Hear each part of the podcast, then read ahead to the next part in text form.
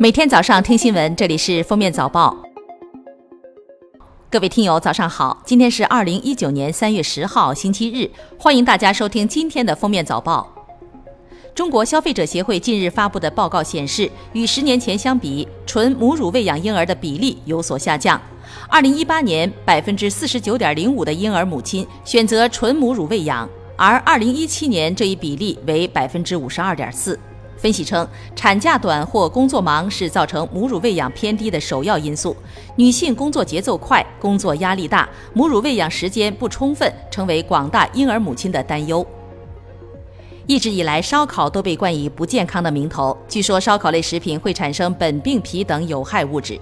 专家称，烧烤过程中，电烤和炭烤相比，尽量选择电烤方式。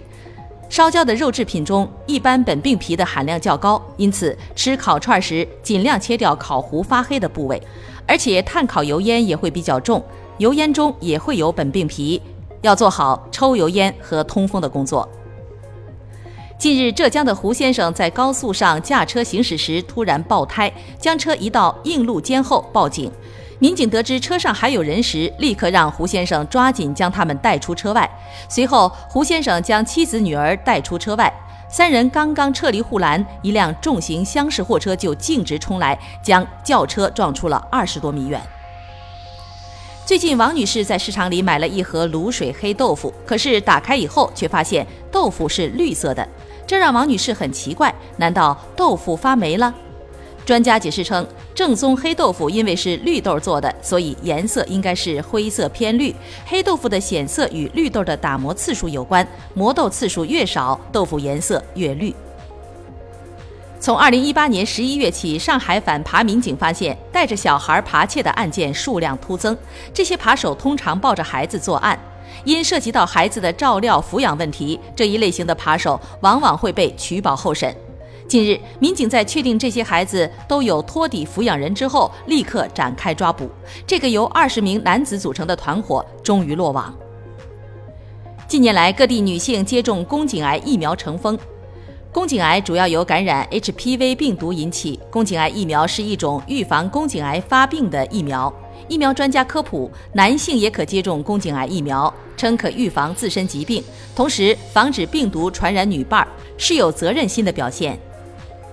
近日，贵州一家公司推出了孝顺金制度，经员工同意，每个员工每月扣除五十元工资，公司每月再补贴五十元。这些钱累计起来，等到每年重阳和春节时，孝顺金将直接邮寄给长辈。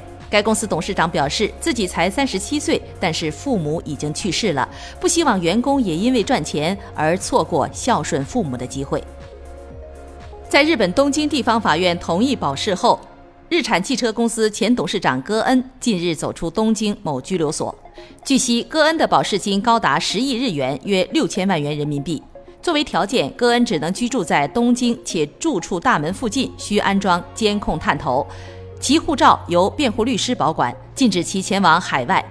此外，戈恩只能使用指定的电脑和手机。近日，美国食品和药物管理局批准三十年来首个新型抗抑郁症药物上市。艾氯胺酮是一种鼻喷雾剂，需在专业医护人员监督下使用，患者不能将喷雾剂带回家。专家称，大多数抗抑郁药物需要数周或数月的时间才能见效，但艾氯胺酮只需要几个小时。法维亚是一头印度象，三岁时被迫和象群分开，并进入西班牙科尔多瓦动物园，之后被单独关在一个圈内。大象属于群居动物，长期的独居生活令法维亚饱受抑郁症折磨。动物保护群体曾争取让它前往另一家动物园和同类团聚，但最终没有成功。当地时间三月一号，在西班牙动物园孤独地生活了四十三年后，这头被称为世界最悲伤大象因健康原因被实施了安乐死，终年四十七岁。感谢收听今天的封面早报，明天再见。